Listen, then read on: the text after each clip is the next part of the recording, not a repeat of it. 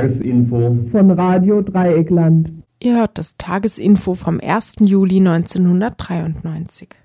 Am 1. Juli 1993, alles in diesem Land wird einmal anders. Der 1. Juli in diesem Jahr hat es wieder einmal in sich. Es gibt harte Veränderungen, nicht nur die komischen Postleitzahlen haben sich geändert, das wäre ja noch das wenigste. Es gibt seit dem 1. Juli ein neues Gesetz, was den Artikel 16 völlig eigentlich außer Kraft setzt. Darüber werden wir heute auch berichten. Schönen guten Tag beim Tagesinfo von Radio Dreieckland. Ganz kurz eine Übersicht über das, was zunächst hier geplant ist. Nach einigen Kurzmeldungen eben ein Beitrag, ein Bericht zum Asylverfahrensgesetz. Dann als zweites ein Bericht zur derzeitigen Situation der Roma, die auf dem KZ-Gelände in Dachau sind. Ja, und dann von IESEC, das ist eine studentische Organisation, die hatten heute hier in der Innenstadt in Freiburg eine Aktion gemacht gegen Rassismus. Und als nächstes äh, wird eine Veranstaltung angekündigt, die heute Abend stattfindet für Frauen. Und zwar soll unter dem Titel Goldrausch ein Frauennetzwerk aufgebaut werden. Als fünftes ein Beitrag zu einem englischen Journalisten, äh, ein Engländer, der Mitte Mai in der Türkei verhaftet worden ist und erstaunlicherweise kurz, Zeit, kurz danach wieder rausgekommen ist. Und danach ein Bericht über die Situation in Uruguay, wo die DOS-Schwadrone wieder aktiv sind. Und schließlich zum siebten in diesem äh, Info ein Bericht nach den Wahlen in Marokko. Wenn die Zeit noch reicht, werden wir auch das versuchen kurz zu beleuchten. All dieses also in der folgenden Stunde telefonisch erreichbar unter der Nummer 0761 31 028 und die Verantwortung hat Carlos für dieses Info.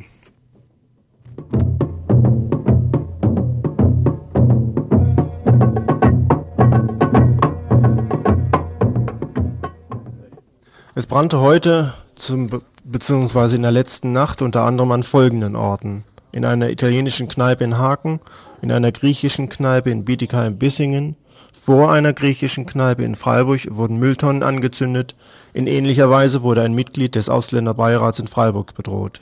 Und noch an einigen anderen Stellen alles pünktlich zum 1. Juli 1993.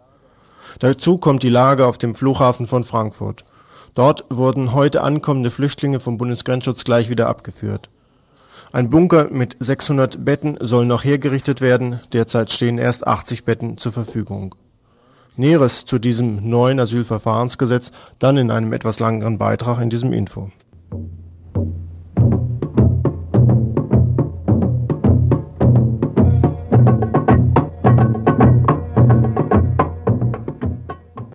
Noch eine Meldung aus Den Haag. Eine andere Bombenexplosion in der niederländischen Hauptstadt hat dort das Sozialministerium heute erschüttert und schwer beschädigt. Verletzte gab es keine.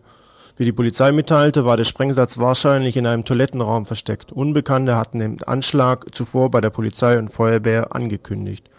Die Gruppe Revolutionäre Antirassistische Aktion hat sich zu dieser Aktion bekannt.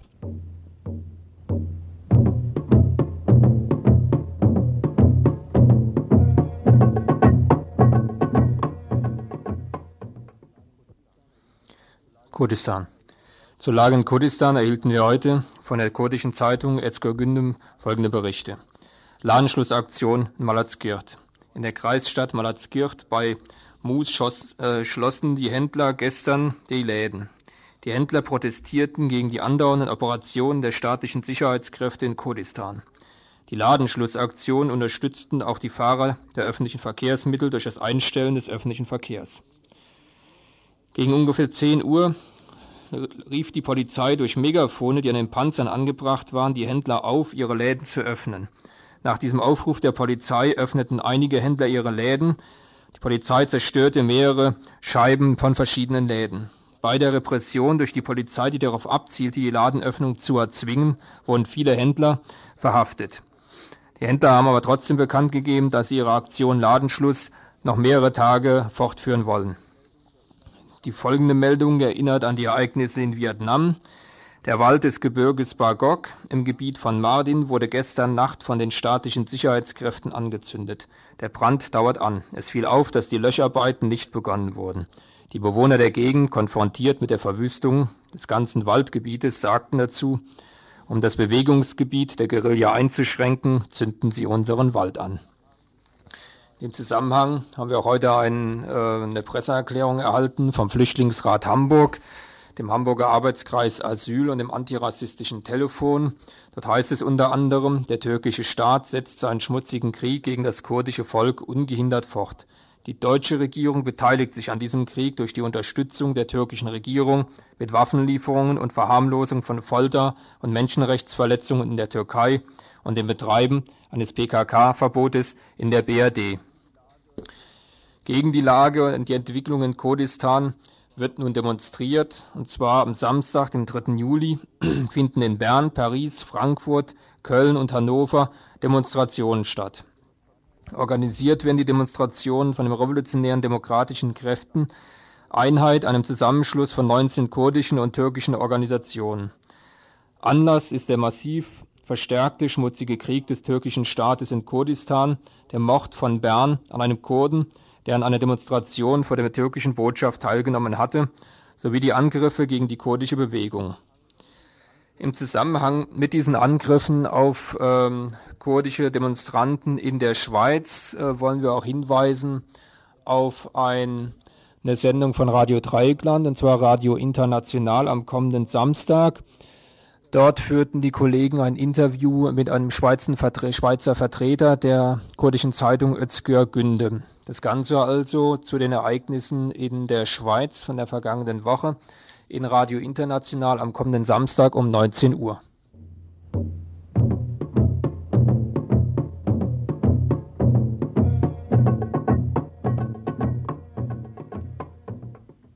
Südafrika. Der Überfall der ultrarechten Weißen auf das Gebäude, in dem die Verhandlungsführer für den Übergang zu einer nachrassistischen Regierung tagen, hat etliche Aufregung ausgelöst.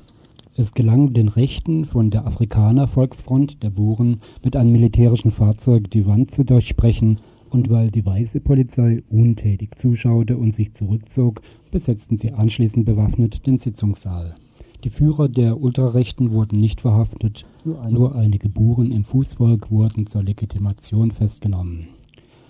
Dieser Anlass war genügend Grund, den Chef der weißen Minderheitsregimes, de Klerk, in verschiedenen Fernsehsendern Interviews abgeben zu lassen er lobte die Fortschritte in Südafrika, ließ aber durch die Blume durchblicken, dass sie die Lage im Griff hätten und auch gegenüber den Schwarzen, die im Widerstand sich radikaler durchsetzen wollen, durchaus noch einen Zacken härter das Militär agieren lassen können.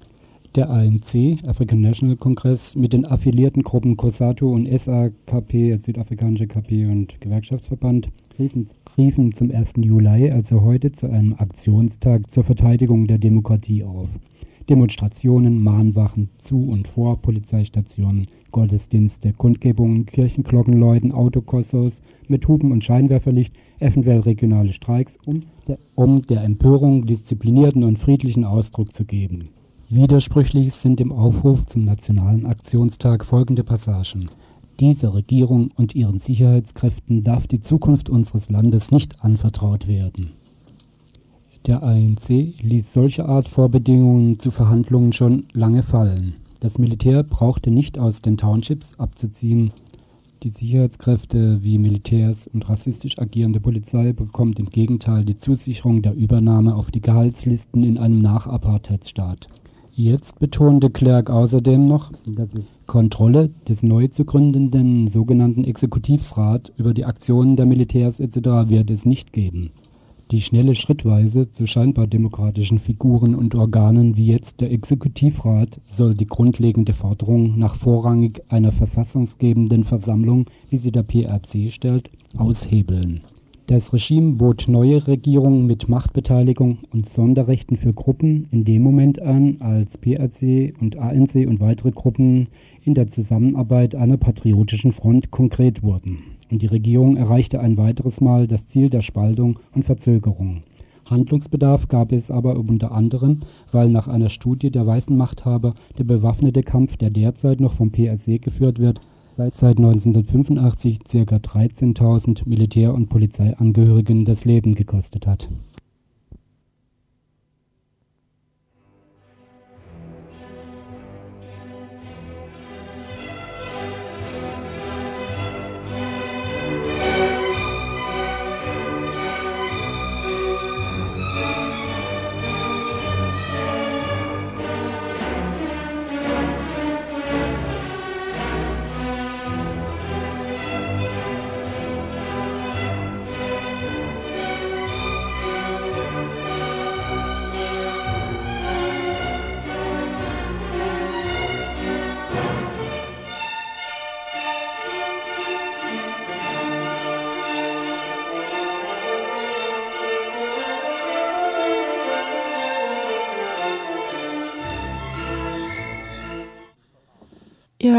Tagesinfo vom 1. Juli 1993.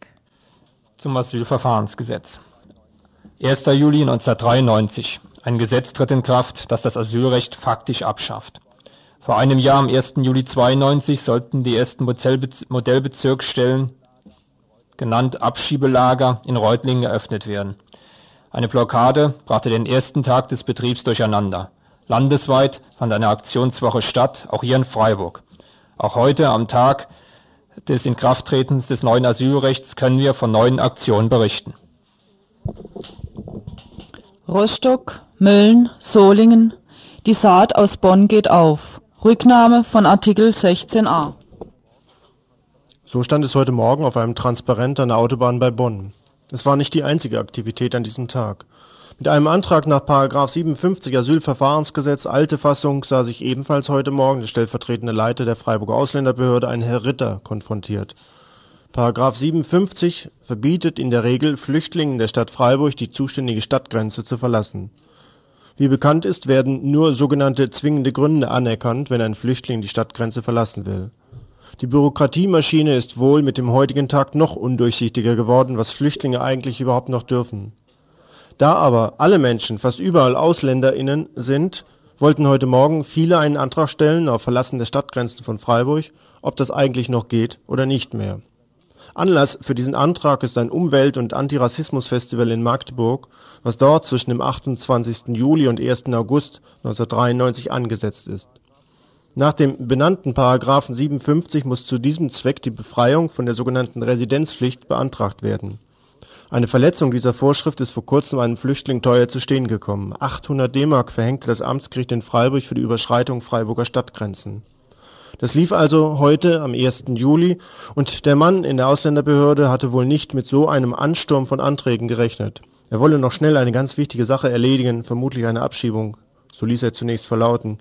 Über Telefon forderte er gleichzeitig Verstärkung an, bis schließlich der Mann von der öffentlichen Ordnung auftrat, ein Herr Brugger. Seine Frau leitet übrigens, soweit bekannt ist, das Amtsgericht, also ein Herr Brugger in guter Gesellschaft. Und er machte natürlich von seinem Hausrecht Geltung. 1. Juli, das heißt, neue Repressalien gegen Flüchtlinge, die überhaupt noch die seltene Gelegenheit erhalten, deutschen Boden zu betreten. Das heißt, neben einem neuen sogenannten Leistungsgesetz nach denen ab dem 1. November nur noch Taschengeld ausgezahlt wird, alles andere unterhalb des Regelsatzes der Sozialhilfe in Sachmitteln oder Gutscheinen abgegeben wird. Das heißt also ein neues Gesetz, das heute in Kraft tritt und für das tatsächlich tatsächlich, muss man sagen, schon einen Tag zuvor die Ausführungsbestimmungen in der zentralen Anlaufstelle in Karlsruhe eingetroffen sind. Gerade also noch rechtzeitig, um denen, die so gern die Verantwortung nach, nach oben delegieren, nun auch zu verdeutlichen, welche Schweinereien sie nunmehr anzuwenden haben wobei allerdings zu sagen ist, dass die bisherige Anwendung des zuletzt vor einem Jahr geänderten Gesetzes schon jetzt Grausamkeiten in Dutzendware parat hält. Wenn jemand zum Beispiel nicht des Schreibens fähig ist, dann, so wurde wörtlich gesagt, sei das doch egal, wenn damit der Asylantrag nicht gestellt werden könne. Wenn jemand durch den bürokratischen Dschungel nicht durchblickt, weil Gesetz und Ausführungsbestimmungen schon zwei sehr unterschiedliche Sachen sein können, dann hat sie oder er eben Pech gehabt. In diesem neuen Gesetz sind ca. 52 Punkte geändert worden zum bisherigen, von denen bislang die wenigsten eigentlich eine Ahnung haben. So wurden zum Beispiel aus der nun neu eingeführten offiziellen Liste der sogenannten sicheren Herkunftsländer inzwischen zwei Länder wieder gestrichen, Indien und Senegal. Und niemand weiß, wie diese Länder auf die Liste draufkamen und wie sie wieder runterkamen. Munter wird schon gekürzt an allen Ecken und Enden, zum Beispiel in der Sozialarbeit. Sozialarbeiterinnen wurden schon gekündigt, niemand wird mehr in diese Richtung versorgt. 648 Menschen haben noch am letzten Dienstag versucht, in Karlsruhe vor Inkrafttreten des neuen Gesetzes einen Asylantrag zu stellen. Die Vauban-Kaserne in Freiburg wird verstärkt zum Abschiebeknast ausgeweitet werden. Abschiebehaft, das ist nämlich die letzte Anweisung aus dem Innenministerium in Stuttgart, muss energisch eingeführt werden, um die vielen in die Illegalität untergetauchten Flüchtlinge abzugreifen und schließlich ist die entsprechende Polizeistation in der Vauban-Kaserne schon in der Lagerverwaltung integriert. Die Leute, die heute in Bonn das 9 mal 30 Meter große Transparent aufhängten, forderten daher auch folgerichtig Rücknahme des neuen Gesetzes, Auflösung der Sammellager, Auflösung von Abschiebeknästen, Anerkennung frauenspezifischer Fluchtgründe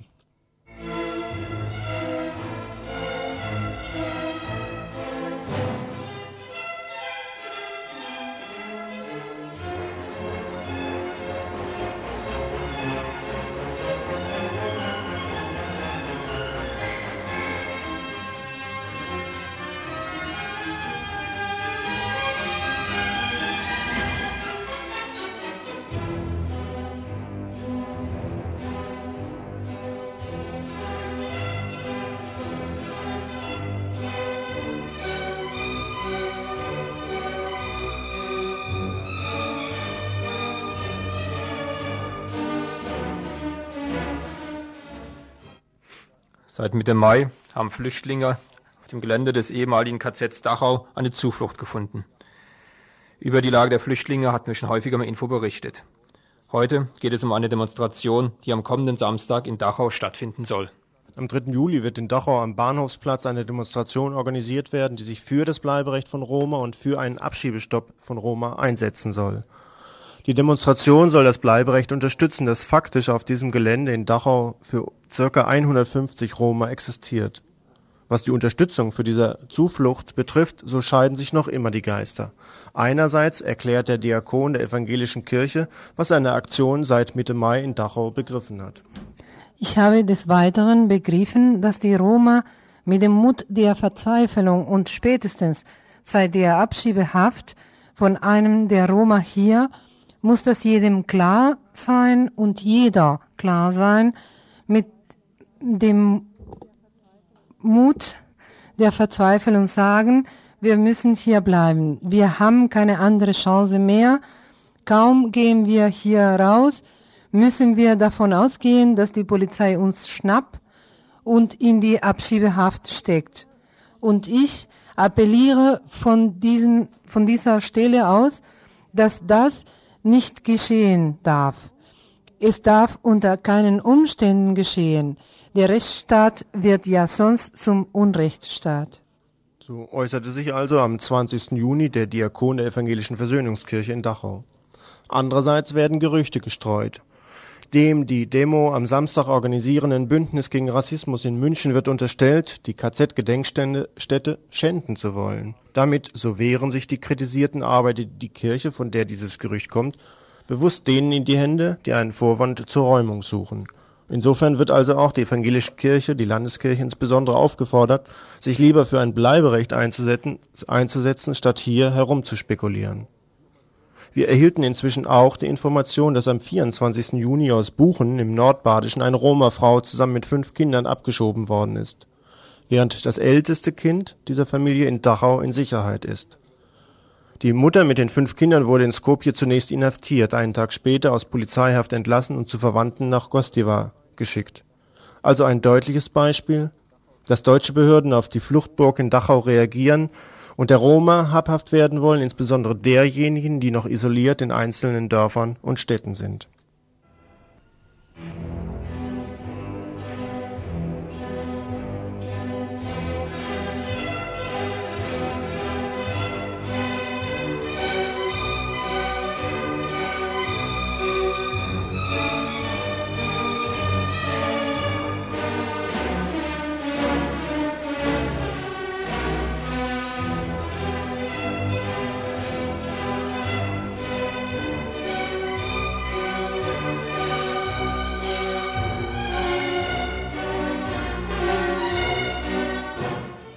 Ihr hört das Tagesinfo vom 1. Juli 1993.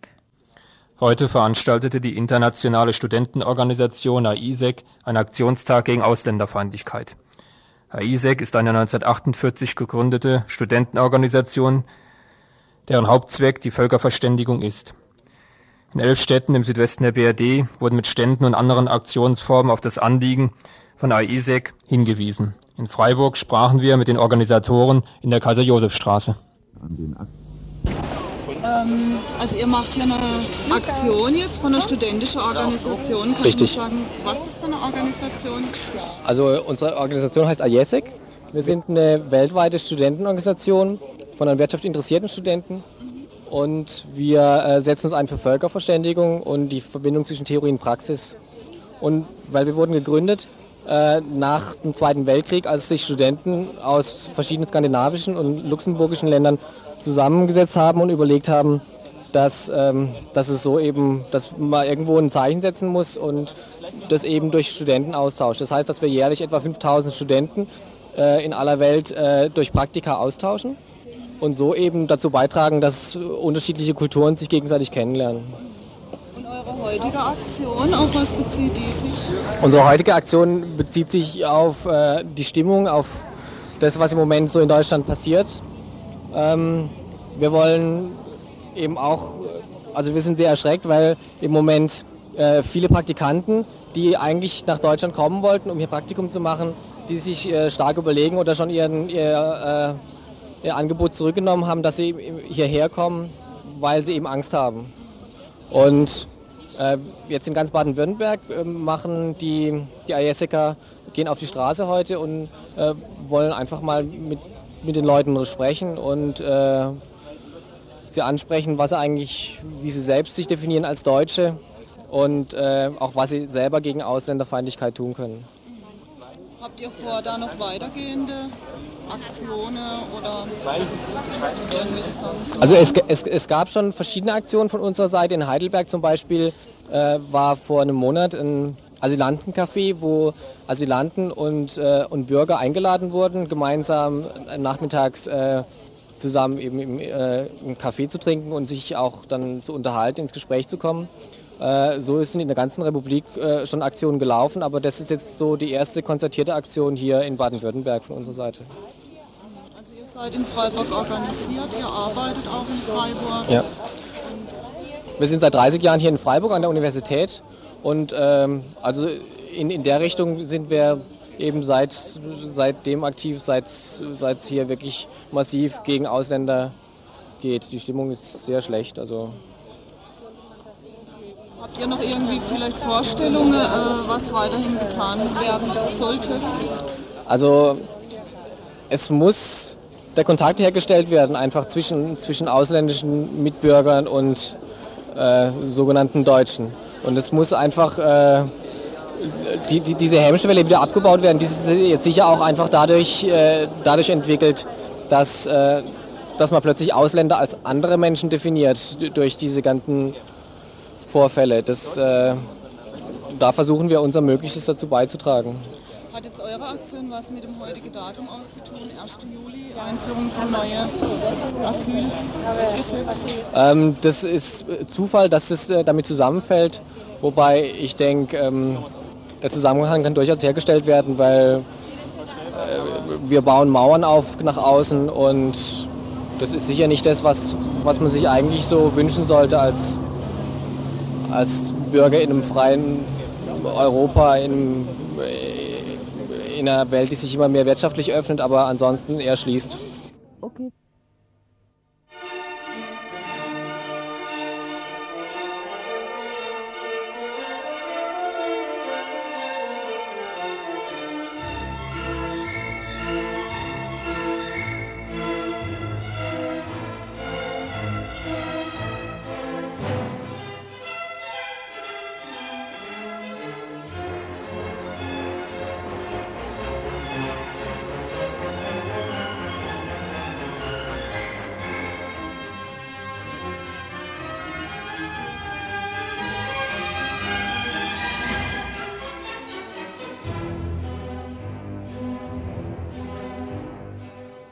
Den Zeiten der Rezession betreffen Kürzungen und Streichungen von staatlichen und kommunalen Geldern vor allem Frauen und Migrantinnen und Projekte, in denen sie arbeiten. Da davon auszugehen ist, dass sich die Situation noch verschärfen wird, haben sich Frauen in Freiburg dazu entschlossen, ein Frauennetzwerk zum Austausch von Erfahrungen, Informationen und Wissen zu gründen. Mit einer der Organisatorinnen haben wir heute Nachmittag gesprochen. Heute Abend um 20 Uhr findet im Frauengruppenraum auf dem Greta-Gelände ein Frauentreffen statt von verschiedenen äh, Frauen und Frauengruppen. Es geht dabei um den Aufbau eines Netzwerkes. Das Ganze nennt sich Goldrausch. Wir haben jetzt eine Frau hier, die schon seit Anfang des Jahres mit an dieser Geschichte beteiligt ist die Katharina von Villa Courage. Äh, Katharina, vielleicht kannst du mal erklären, ähm, was ihr da vorhabt.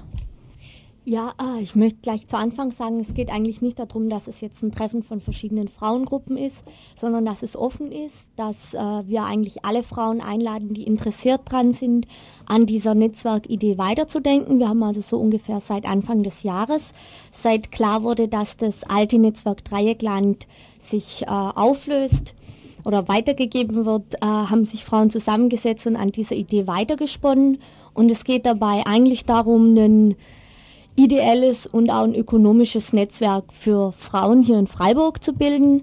Also zum einen haben wir ähm, Erfahrung mit dem Netzwerk Dreieckland schon. Also ich jetzt gerade als Villa Courage Frau kann auch da vertreten, dass das äh, internationale Frauenflüchtlingshaus Villa Courage eben nicht entstanden wäre ohne die ideelle und finanzielle Unterstützung vom Netzwerk Dreieckland. Insofern, als es einfach äh, ganz klar war, hier können wir mit Geld umgehen, hier also gibt's äh, ökonomische Zugänge für Frauen und hier gibt's auch äh, Frauen, die da Erfahrung haben. Also das Netzwerk Dreieckland ist zwar ein gemischtes Projekt, aber das ganz klar, wir da sehr viel Unterstützung bekommen haben über Frauen, die dort mitgearbeitet haben und es so ein Schritt war, das überhaupt äh, möglich zu machen, so ein großes ökonomisches Projekt anzugehen. Und zum anderen wollen wir dann eben auch heute Abend in der Veranstaltung ein schon seit mehr als zehn Jahren existierendes äh, Frauennetzwerk vorstellen. Und zwar gibt es in Berlin eins, das heißt Goldrausch. Und die haben eben auch sehr viel äh, Frauengruppen, Frauenprojekte äh, unterstützt. Also angefangen von, von äh, 218 Gruppen über ähm, Frauenbuchläden und sonst was. Und uns geht es eigentlich darum, zum einen aus diesem Wissen von vorher zu schöpfen, aber dann auch eigene Sachen aufzubauen. Und wir haben die Veranstaltung heute Abend eigentlich so gedacht, dass wir erst kurz das vorstellen, zum einen das alte Netzwerk und die Bedeutung, die es für Frauengruppen hat, also gerade jetzt am Beispiel der Villa Courage und dann eben auch äh, was aufbauen, was das Frauennetzwerk bedeuten könnte. Und zum anderen wollen wir vorstellen, dieses Frauennetzwerk aus Berlin, dieses Goldrauschprojekt und dann wollen wir auch ausgehen, also kurz über die aktuelle Situation von Frauen in Projekten hier reden und äh, auch Beziehung zu Staatsknete und was es eigentlich bedeutet, äh, da, darauf, davon an, darauf angewiesen zu sein und eben auch im Augenblick, wo immer mehr gekürzt wird, dass es ein klarer Schritt ist, uns ökonomisch selbstständiger machen zu müssen oder unabhängiger. Und dann geht es uns eigentlich darum, äh, ziemlich bald Arbeitsgruppen zu bilden, äh, die sich dann mit unterschiedlichen Ansätzen beschäftigen. Also eine will sehr utopisch sein, so nach dem Motto, was möchten wir mit dem Frauennetzwerk, was gibt's für Möglichkeiten und zwar jetzt äh, einfach die Ideen mal ganz frei zu gucken, wohin wollen wir, was wollten wir ideal. Und dann gibt's noch andere Arbeitsgruppen, die ganz konkret an dem jetzt völlig ansetzen, was äh, die Situation von Frauen hier ist. Das wäre Jobberinnen konkret, also Arbeitsverhältnisse für Frauen und äh, eine zu wohnen. Und es geht uns eigentlich darum, dass Frauen einfach kommen, neugierig sind und sich darauf einlassen. Und es ist so, dass, dass es ein offenes Projekt ist und wir eigentlich äh, da daran weiterarbeiten wollen, dass es so eine Einstiegsveranstaltung wäre. Also wie gesagt, das Ganze findet statt im Frauengruppenraum auf dem Greta-Gelände. Wer das nicht findet, das ist auch angeschrieben bei den Räumlichkeiten vom FMGZ. Heute Abend um 20 Uhr und die Veranstalterinnen wollen auch noch darauf hinweisen, dass wenn es benötigt wird, gibt es die Möglichkeit für englische und spanische Übersetzungen.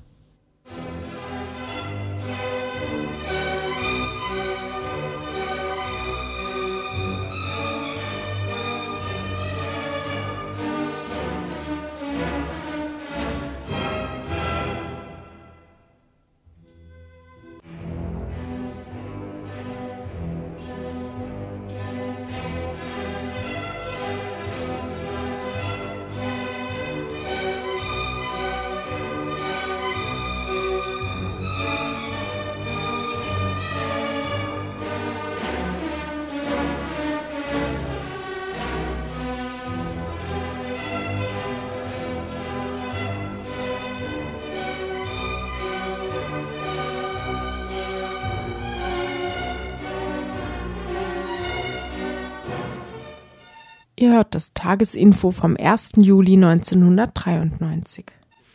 Mitte Mai wurde der englische Journalist Andrew Perry bei der Einreise vom Nordirak in die Türkei verhaftet. Auch er wurde wie Stefan Waldberg wegen Unterstützungstätigkeit für die PKK angeklagt und, das, und in das Gefängnis in Silopi gebracht. Elf Tage später wurde er aufgrund des starken Drucks der britischen Diplomatie wieder freigelassen. Wie es ihm im türkischen Knast erging, erzählt er uns im folgenden Interview. Das Interview wurde am 10. Juni geführt und zwar in London, als er zurück war aus der Türkei. Und nun geht's los. Du bist also in der Türkei festgenommen worden. Well, at the, the border at uh, Habur, Ja, an der Grenze, als ich aus irakisch-Kurdistan kam, bei Habur. Grund für die Festnahme? Um, the, the customs found some photographs. Uh, I had some photographs. Der türkische Zoll fand einige Fotos, unter ihnen Fotos aus irakisch-Kurdistan, die Bilder aus PKK-Lagern zeigten in der Nähe von Sele. Aus diesem Grund schalteten sie die Polizei ein. Nach einem Tag wurde ich zum Gericht nach Silopi gebracht und dort offiziell inhaftiert, das heißt ins Gefängnis gesteckt. Ich wurde beschuldigt, Propaganda für die PKK gemacht zu haben und als Kurier für sie tätig zu sein. Also ich denke, es ist die gleiche Sache wie bei Stefan Waldberg. I, I think it's the same. Yes, it's the same, the same thing as uh, Wie hat sich die türkische Polizei und die allgemeinen Behörden dir gegenüber verhalten? authorities and policemen to you. Uh, it wasn't. Uh, they were. They were obviously. Um, in, in, you know, ordered to be polite. Sie waren offensichtlich angewiesen worden, höflich zu sein. Sie haben nichts besonders Aggressives getan. Du meinst aggressiv? Not. I mean, the Turkish secret police were. Nein, sie verhörten mich zwar, aber es war nicht in gewalttätiger Absicht. Es gab keine unmittelbaren Angriffe mir gegenüber. Wir waren in Habur auf der Polizeistation und dies ist keine große Station und mit mir war noch ein türkischer Journalist, der dann entlassen wurde. there was also a Turkish journalist with me. Uh, Bulut? he was released. Mr. Faik Bulut. Yeah, he was released. Well, he's Kurdish, but Ja, er wurde dann freigelassen, er ist Kurde aus der Türkei. Er wurde vom Gericht am nächsten Tag entlassen, während ich ins Gefängnis gesteckt wurde. Yes. Uh, and I was in Salopi prison for five days. I mean, in the prison, it's. In Silopi war ich fünf Tage im Gefängnis. Man muss wissen, dieses Gefängnis ist nicht groß, es- sind circa 25 Leute drin. Dort bist du dann also nicht so isoliert wie zum Beispiel in England, wo du gleich abgesperrt wirst. Dort gibt es also auch einen größeren Block und da ich Türkisch und Kurdisch sprechen kann, war das für mich kein problem. I mean, I mean, the people in, but most of the people in the prison. Die meisten der Leute im Knast sind schon gefoltert worden und schon bevor sie ins Gefängnis kommen. Sie fragten mich also, wie lange ich schon verhaftet worden sei und wie lange ich auf der Polizeistation war. And uh, yourself? Uh, Hast du selbst einige Informationen erhalten können über die Folter? Well, I heard, yeah. I mean, because everybody had been taught, Ja, ich hörte davon, klar, besonders in Mardin, da dort viele politische Gefangene sind, mehr als in Silopi. Da hier neben den politischen auch noch Schmuggler sitzen, auch aus irakisch-Kurdistan, sie waren nicht gefoltert worden. Aber die politischen Gefangenen in Mardin und in anderen Knästen, wo du mehr als 10, als 20 oder 25 Tage sitzt, dort wird gefoltert und einige sind davon auch verletzt worden. Es gab einen in Silopi, der 50 Jahre alt war. Er wurde für 10 Tage geschlagen und hatte noch Merkmale davon in seinem, an seinem Körper, Pflaster an seinem Rücken. Zu der Folter gehören so viele Sachen, aber mir selbst passierte dies nicht. uh,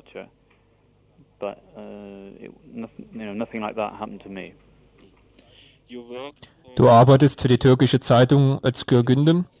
Mm, uh, Nein, das kann man so nicht sagen. Ich schreibe lediglich manchmal für diese Zeitung. Also nur Beiträge? Ja, ich bin ein freier Journalist. Uh, Hast du denn von der türkischen Seite eine Genehmigung zur Arbeit als Journalist gehabt? for, uh, no, Nein, ich war ja auch im Irak für drei Wochen. but I'd been in Iraq. I mean, I was in Iraq for Yes. over three weeks. Das, wie war das mit der Solidarität für die, die du aus England bekamst? Uh, a lot of solidarity from the NUJ. Es gab eine Menge von Solidarität vom NUG, vom National Union of Journalists, einige äh, Members, also Parlamentsmitglieder. Du musst wissen, dass ich schon früher mit Delegationen in Kurdistan war. Und die, die damals dabei waren, sie schrieben Briefe, kontaktierten das englische Auswärtige Amt, das and, Foreign Office. Und ich glaube auch, dass sie sich mit dem türkischen Außenministerium in Verbindung setzten, und zwar während eines Treffens in Dänemark. Dort wurde das Thema meiner Verhaftung angesprochen, so denke ich jedenfalls, und so wurde es mir auch erzählt. Sie müssen also meinen Fall mit dem türkischen Außenminister besprochen haben, das war also auch wirkungsvoll. This is what I've been told. Something like, uh, something like this was. Uh, I mean, they discussed my case with the, the Turkish foreign minister, so perhaps that was effective. Also, Auch die internationale Journalistenvereinigung, sie setzten sich für die Freilassung ein und auch die englische Botschaft in Ankara muss hinter den Kulissen einiges gemacht haben, vielleicht sogar einigen Druck ausgeübt haben. They wrote letters. Um, the I think the Turkish, uh, sorry, the British embassy in Ankara, they also did some um, something behind behind the scenes. You know, some they put some pressure on, or they made some contacts. Yeah, um, with our Bei Stefan Waldberg war ja die Anklage fast ähnlich. Auch die Solidarität war von vielen Seiten getragen. Aber was ent- eventuell den Unterschied ausmacht, die deutsche Seite hat kaum Druck auf die türkische Seite ausgeübt. uh, was nearly the same, and also the solidarity of uh, journalists Mm. and so uh, was great. But um, what maybe uh, might be the different, Mm. perhaps the German authorities uh, did not much uh, did not do so much pressure Yeah, I, on the Turkish side. yeah, I don't, I don't know. Perhaps, yeah, perhaps. Ja, ich weiß es nicht genau, aber vielleicht war dies der Grund. Deutschland ist ja ein historischer Alliierter der Türkei. because we, I mean, Germany is meant to be is meant to be an ally of Turkey. I mean, historically. But, England ja auch ein gutes Stück. um, well, England maybe a hundred years ago, but Ja, für England gilt es aus einer Zeit vor 100 Jahren oder vor 150 Jahren, aber für die jüngere Zeit halte ich Deutschland für imstande, Druck auf die Türkei auszuüben, wenn sie das wollen. Aber ich weiß es nicht. Vielleicht ist es so, wie du sagst, dass die deutsche Regierung da nicht viel gemacht hat. Perhaps uh, the German authorities didn't didn't uh, make enough effort. Didn't um, do enough. Uh, But I mean, I can say I, I was taken to Mardin. Von Silopi wurde ich dann nach Mardin gebracht mit einer militärischen Eskorte. Dort blieb ich fünf Tage. Mardin, der Knast ist voll von Politischen, aber viele von ihnen dort sind Leute aus den Dörfern, die vielleicht der Guerilla mit Nahrung geholfen haben. Sie selbst sind keine Guerilla. Sie werden aber angeklagt, der Guerilla Unterschlupf zu geben, ihr zu helfen. Diese Leute sind gut. Sie waren auch sofort bereit, mich zu unterstützen. Und im Knast gibt es ja eine kollektiv organisierte Gemeinschaft. Jeder teilt mit jedem. Das hat mich sehr beeindruckt.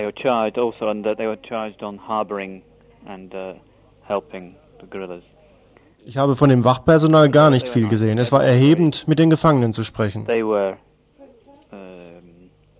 very uh, supportive. I mean, everyone's there's a communal communal system in the in the block. Everyone shares everything. So, I mean, it was quite. I can say it was quite inspiring being in in the prison because you don't see much of the guards or anything. Yes. when you're with the prisoners, it's, it's fine. Mm. Was dies anbetrifft, so ist es dort vermutlich besser als in Westeuropa. Well, I, I think perhaps yes. Ja, so kann man es sehen.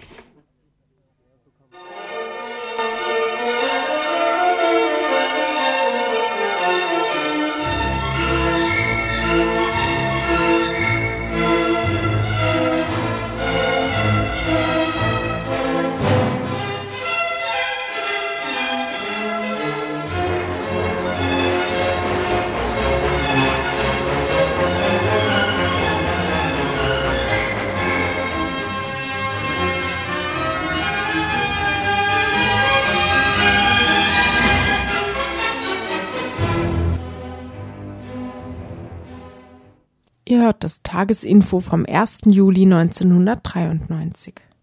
In Uruguay finden in den letzten Monaten verstärkt Journalistenverfolgungen statt. In der vergangenen Woche berichtete hier im Info ein Vertreter von Radio Panamericana über den Prozess gegen zwei Journalisten. Radio Panamericana ruft in dem Zusammenhang dazu auf, mit Protestbriefen an das oberste Gericht in Montevideo zu protestieren. Nähere Informationen zu der Kampagne könnt ihr hier bei RTL erfahren.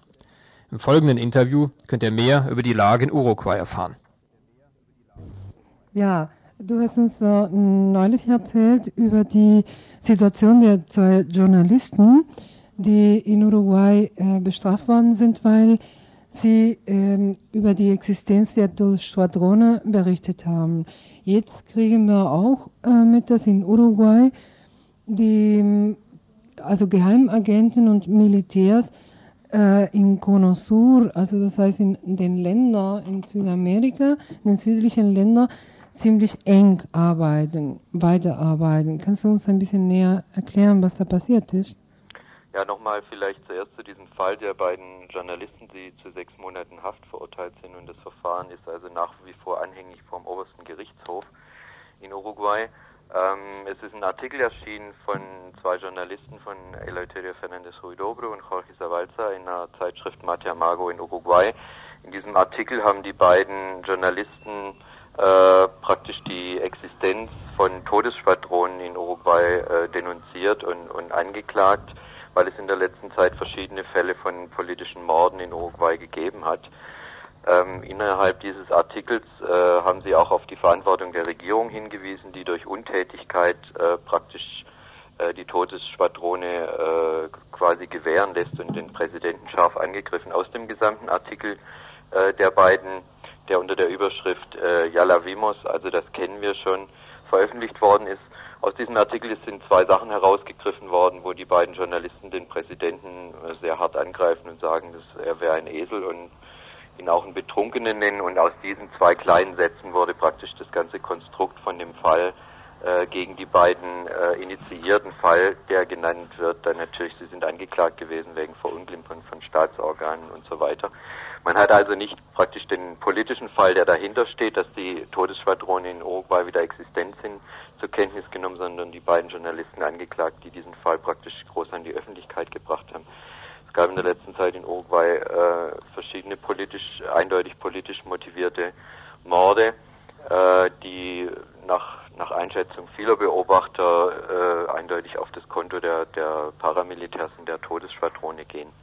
Was interessant war, ist, dass zur gleichen Zeit, als dieses Verfahren in Uruguay durchgeführt worden sind gegen die beiden Journalisten, äh, praktisch zwei Tage vor Urteilsverkündung äh, ein Artikel veröffentlicht worden ist, äh, dass die Regierung praktisch indirekt äh, zugestehen musste, dass es einen sehr interessanten Fall gibt in Uruguay.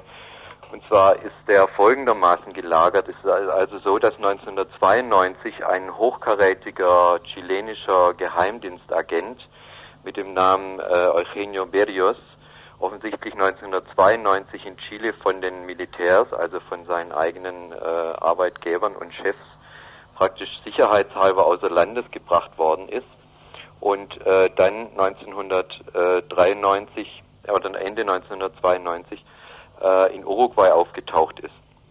Er ist wahrscheinlich deswegen quasi von den Militärs in, aus dem Verkehr gezogen worden in Chile, weil chilenische Menschenrechtsorganisationen nachgewiesen haben, dass dieser Agent Berrios in äh, verschiedene äh, sehr schmutzige Sachen äh, verwickelt war. Er ist zum Beispiel wohl eindeutig auch verwickelt gewesen in das Attentat gegen den ehemaligen Außenminister unter der Allende-Regierung Letelier, der in den USA ermordet worden ist.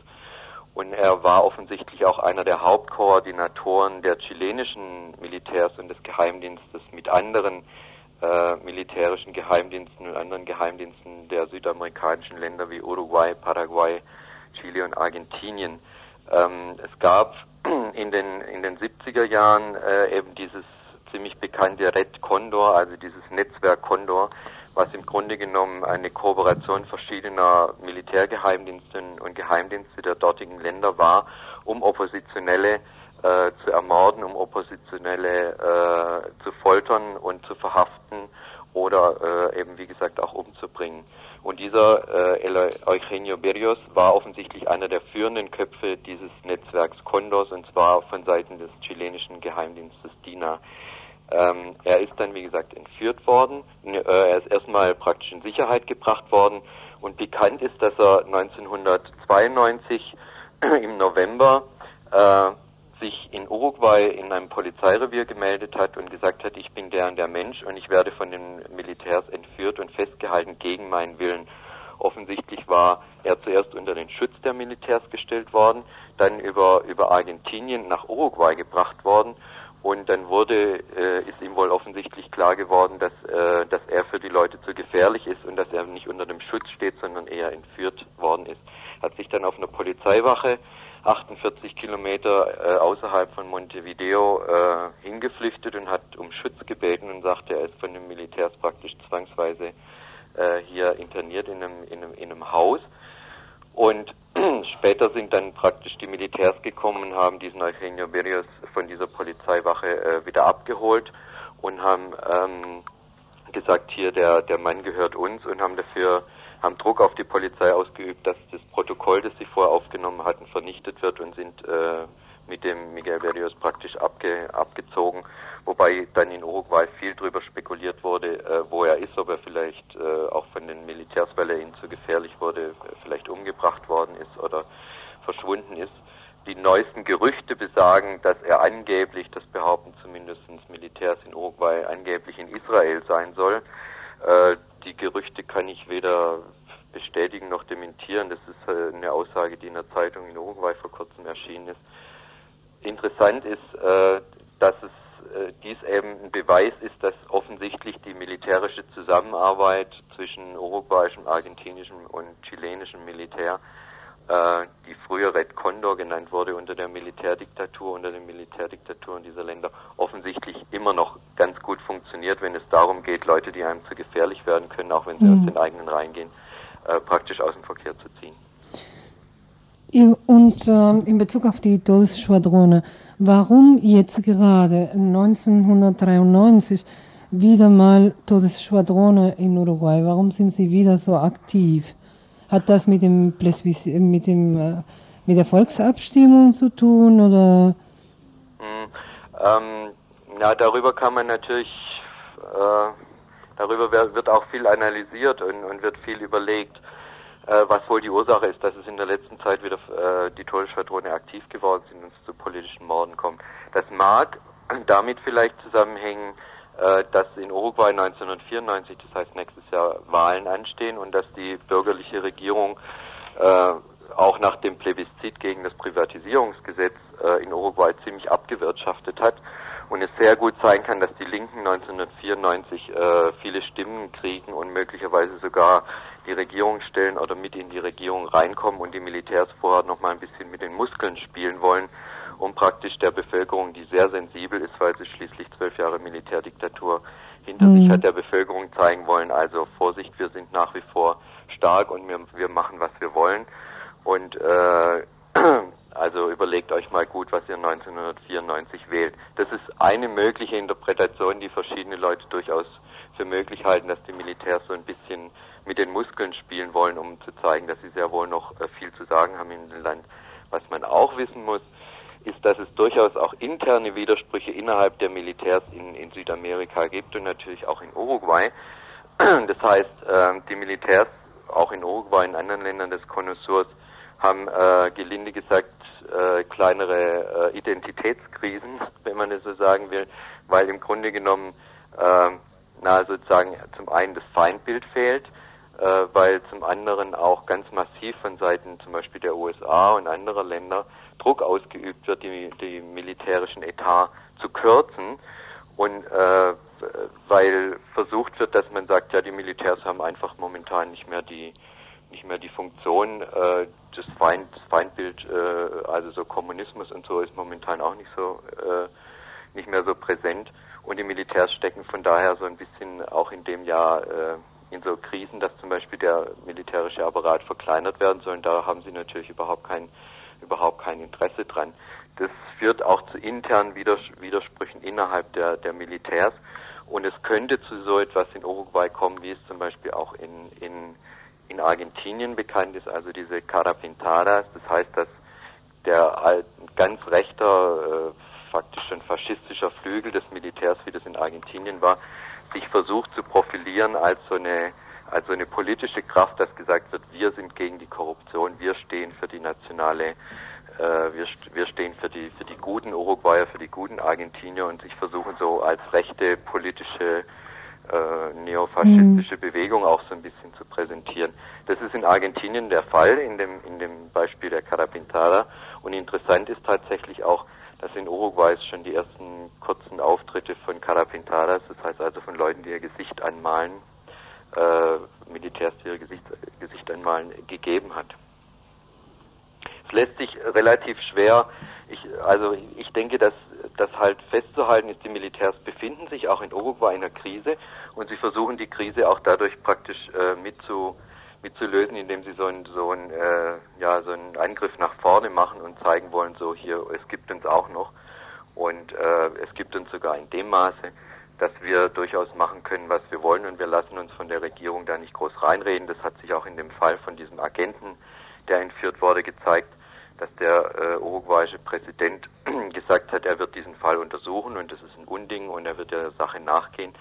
Daraufhin haben die Militärs klar gesagt, sie lassen sich von dem Präsidenten nicht in ihre Sachen reinreden.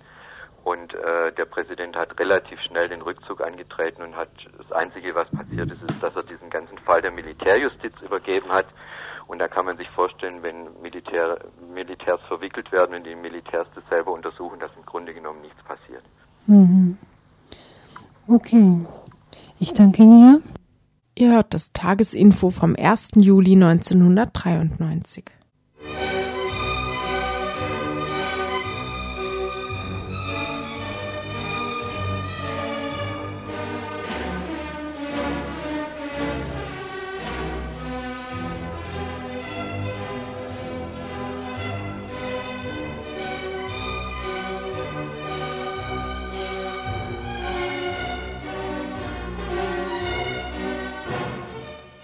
Am vergangenen Wochenende waren Parlamentswahlen in Marokko. Die Opposition hat gewonnen, aber König Hassan hat immer noch das Sagen.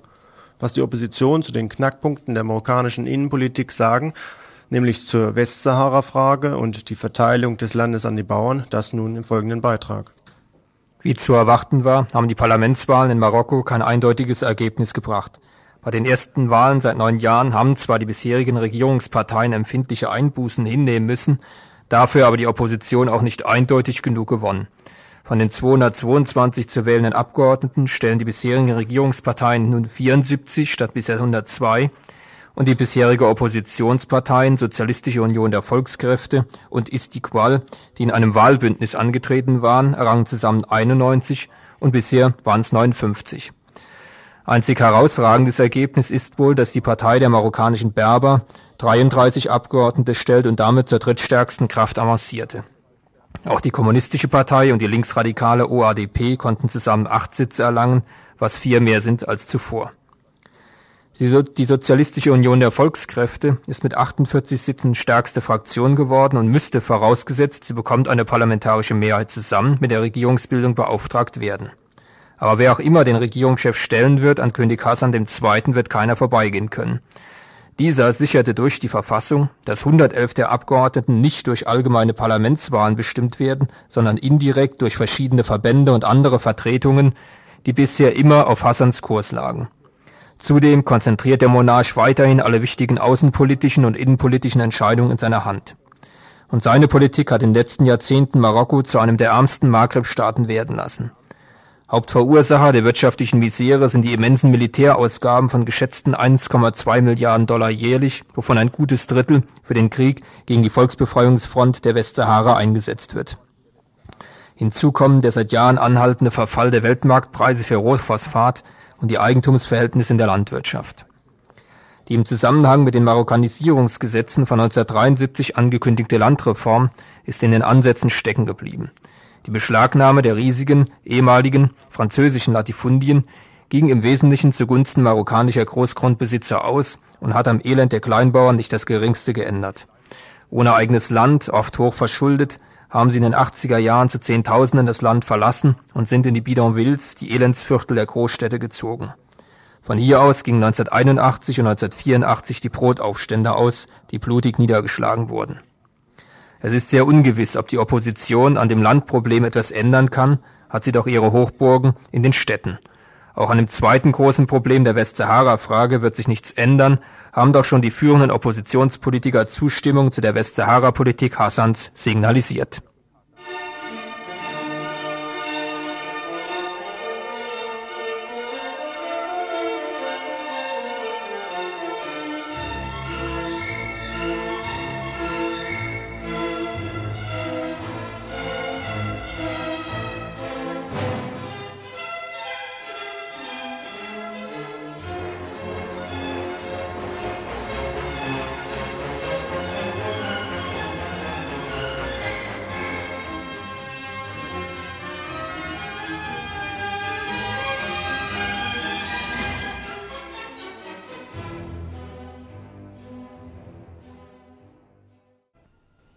So, ein Thema hätten wir ganz gerne heute noch hier in den Nachrichten behandelt. Seit heute Morgen 11 Uhr findet in der Nähe von Stuttgart die Tarifverhandlung für das Kfz-Gewerbe in Baden-Württemberg statt. Verhandlungspartner oder Partner weiß ich nicht genau, sind die IG Metall und die Mitglieder der Tarifkommission des Kfz-Handwerkes.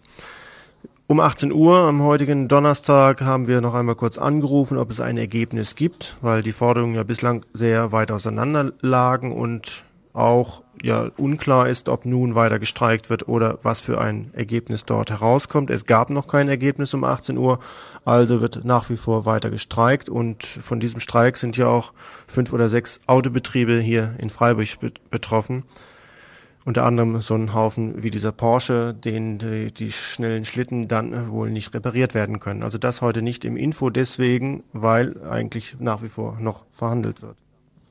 Und dazu aber ein paar Fernschaltungen. Zuerst mal für heute gibt's viel zu viel. Äh, Defizite der dritte Welt, Berichterstattung in den Medien. Das ist das Thema des kritischen Seminars der ADW. Und das findet heute Donnerstag um 20 Uhr an der Uni, Raum 3044 in Freiburg, ja genau. Ihr hört das Tagesinfo vom 1. Juli 1993. Das war ein Veranstaltungshinweis, noch ein zweiter, dritter oder vierter? Ja, noch einige. Also nochmal, äh, heute Abend gibt es das Treffen unter dem Titel Gold, Goldrausch, ein Treffen für Frauen, hier im Frauengruppenraum auf dem Greta-Gelände. Und zwar soll um 20 Uhr soll das beginnen und es soll ein Frauennetzwerk aufgebaut werden. Dann haben wir eine Veranst einen Veranstaltungshinweis. Das läuft vom 2. bis 4. Juli eine Tagung zum Thema kommunale Aus Außenpolitik. Das veranstaltet die Blätter des IZ3W, also die Aktion Dritte Welt. Und die BAG, das heißt Frieden und internationale Politik, die Grünen. Äh, diese Tagung findet statt in der Fabrik für Kultur und Handwerk in der Habsburger Straße. Und dazu gibt es gleich wohl auch ab 19 Uhr noch ein paar Anmerkungen zu, diesem Ta zu dieser Tagung. Ah ja, und dann wollen wir noch hinweisen auf die Demonstration am Samstag äh, in Dachau, eine bundesweite Demonstration. Ähm, Bleiberecht für Roma, Abschiebestopp, so heißt es da drauf. Die Auftaktkundgebung ist um 13 Uhr am Bahnhofsplatz in Dachau und anschließend die Demonstration zur KZ-Gedenkstätte. Soweit wir wissen, gibt es nämlich in Freiburg dieses, an diesem Wochenende keine Demonstration, außer diejenige der Konsumwütigen. Also bleibt Zeit, nach Dachau zu gehen. Entweder dort eine Demonstration oder in Frankfurt ist eine von den Kurden, wie wir es vorhin auch schon berichtet haben könnte man also stattdessen eben mal ein bisschen, vielleicht ja, mit dem Auto weiß ich jetzt nicht genau, nach Dachau jedenfalls, für dieses Bleiberecht und den Schutz der Roma-Fluchtburg in der ehemaligen oder in der KZ-Gedenkstätte Dachau eintreten. Zumal es wichtig ist, da viele Romas, die auch hier im südbadischen Raume wohnen, aktuell oder akut auch von Abschiebungen bedroht sind.